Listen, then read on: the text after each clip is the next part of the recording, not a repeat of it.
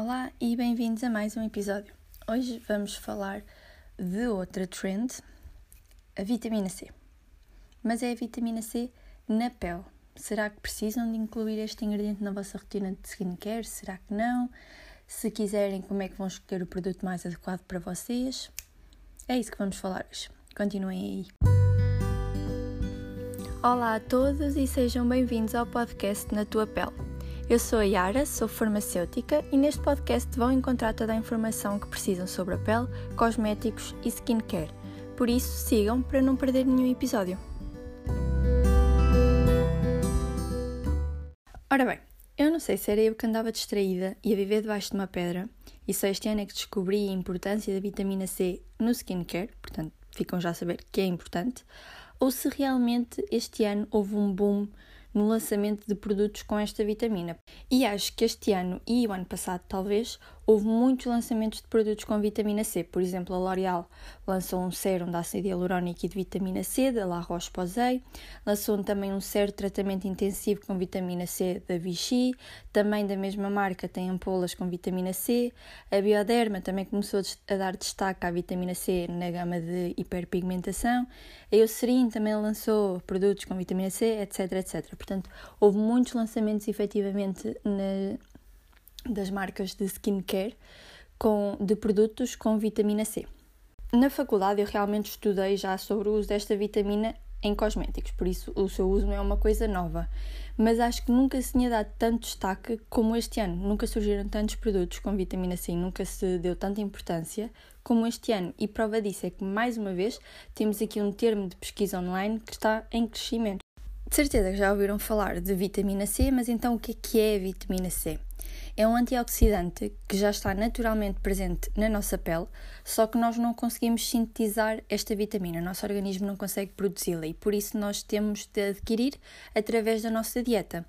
Como a quantidade absorvida no intestino também é muito limitada, a, a quantidade que atinge a pele mais uma vez, também vai ser limitada e por isso a aplicação tópica faz sentido.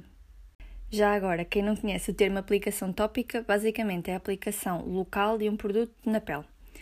E também importa dizer já que eu vou falar muitas vezes de absorção da vitamina C, mas quando eu digo absorção é apenas absorção pela pele, para a pele, e não absorção para a corrente sanguínea, ok? Nós temos vitamina C na pele naturalmente, mas os níveis de vitamina C vão diminuindo à medida que envelhecemos e também vão diminuindo com a exposição solar. Não se sabe se isto é causa ou efeito, ou seja, se a vitamina C diminui por causa desses fatores ou se nós envelhecemos por causa da diminuição da vitamina C, mas demonstra a importância da sua aplicação tópica. E também conseguimos perceber a importância da vitamina C para a manutenção da pele se pensarmos na doença do escorbuto, que é a doença causada por falta de vitamina C, que é uma doença que também tem como manifestações clínicas problemas de pele, fragilidade cutânea, Uh, fraca, difícil regeneração de feridas, alterações capilares também. Portanto, conseguimos ver que há aqui uma, uma relação da vitamina C com a saúde da nossa pele. E falando dos efeitos concretos da vitamina C na pele, será que os efeitos são assim tão bons? Será que a vitamina C merece todo o hype que tem tido? Sim, e muito. Fiquei surpreendida com todas as evidências científicas que encontrei e que há sobre os benefícios desta vitamina para a pele. Então vamos enumerá-los, ok? Fiquem atentos. São muitos ainda. Tem efeito antioxidante, ou seja, neutraliza os radicais livres que são induzidos pela poluição ou pela radiação ultravioleta. Promove a formação de colagênio, que é muito importante para a estrutura da nossa pele, e também promove a sua preservação, impede que este seja degradado, e por isso é ótimo como anti-envelhecimento e até na diminuição de rugas. Diminui a síntese de melanina porque interage com a enzima responsável pela sua síntese e, portanto, é ótimo para hiper hiperpigmentação, inclusive melasma. Tem atividade anti-inflamatória, melhora a barreira cutânea, a função barreira da nossa pele, e também vai melhorar a hidratação, melhora a textura da pele e também melhora a regeneração de feridas. Portanto, temos aqui muitos efeitos da vitamina C na pele, todos eles bons. Vamos focar nas propriedades antioxidantes da vitamina C. Nós já sabemos que a radiação ultravioleta produz radicais livres e produz estresse oxidativo, o que vai danificar o DNA das nossas células, levar a mutações e até cancro e vai levar a várias alterações cutâneas.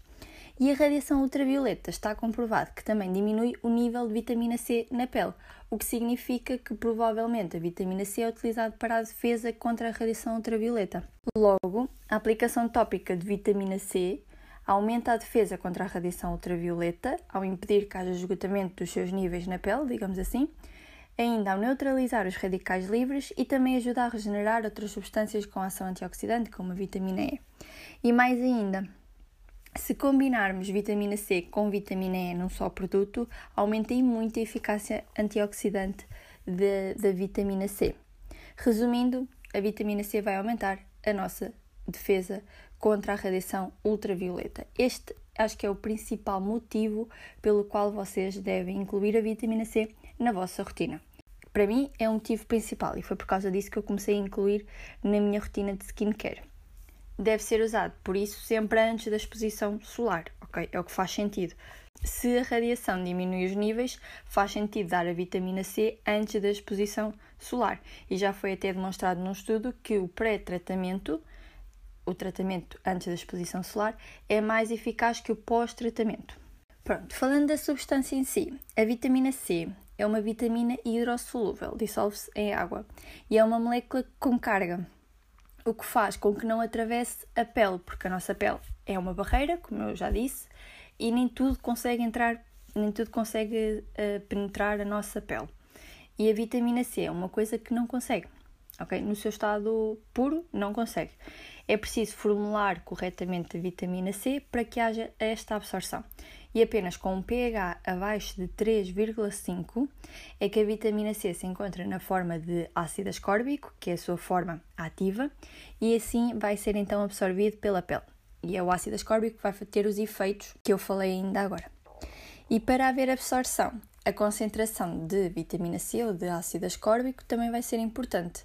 Deve estar entre os 10 a 20%. Mais do que 20% não vale a pena, porque a absorção também não vai aumentar. E em peles mais sensíveis pode causar irritação. Concentrações muito altas em peles mais sensíveis podem causar irritação.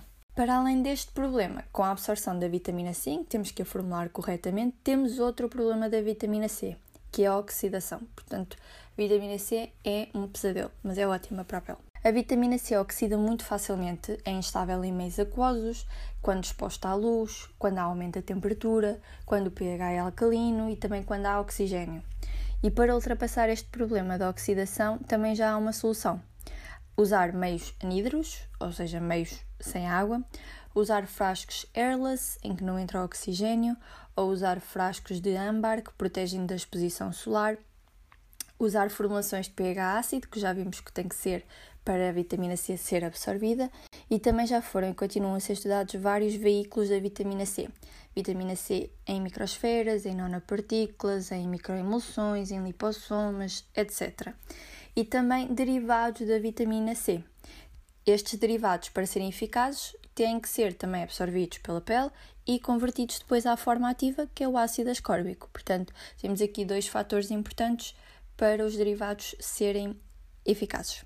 Vou abordar muito sucintamente os principais derivados, porque há imensos, e só disso já há muito que dizer e seria aqui um episódio inteiro, mas eu depois faço, se calhar, um post mais detalhado para o Instagram só sobre os derivados.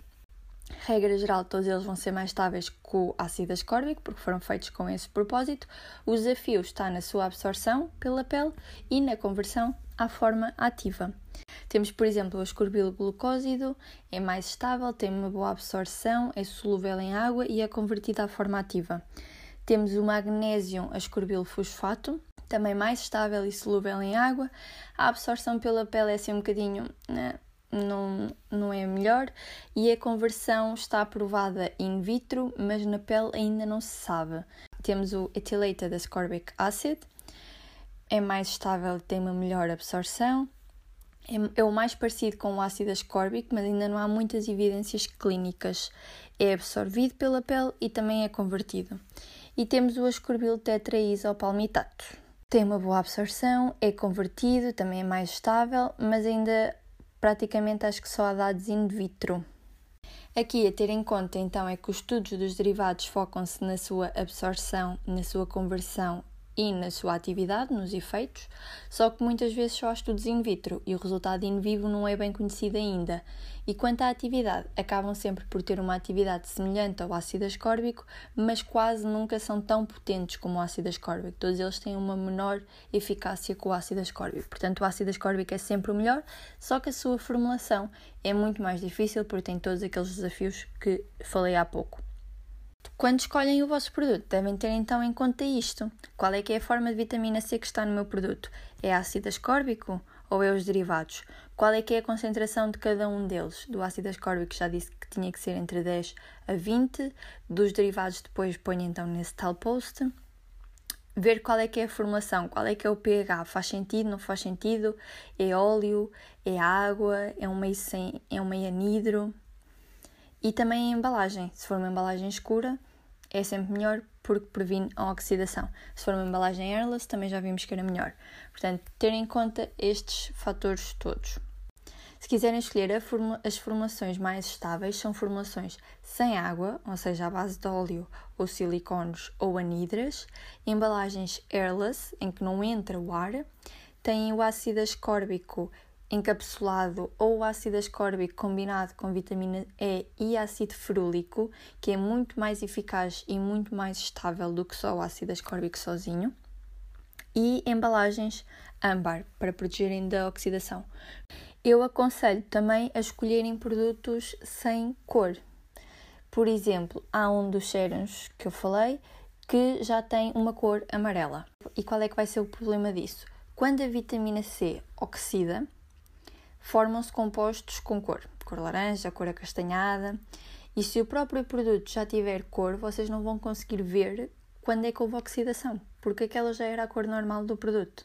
Por isso, escolham produtos uh, sem cor para conseguirem ver quando é que houve oxidação. Depois de haver a oxidação, não é que faça mal, mas também já não está a fazer bem, porque já temos o composto inativado.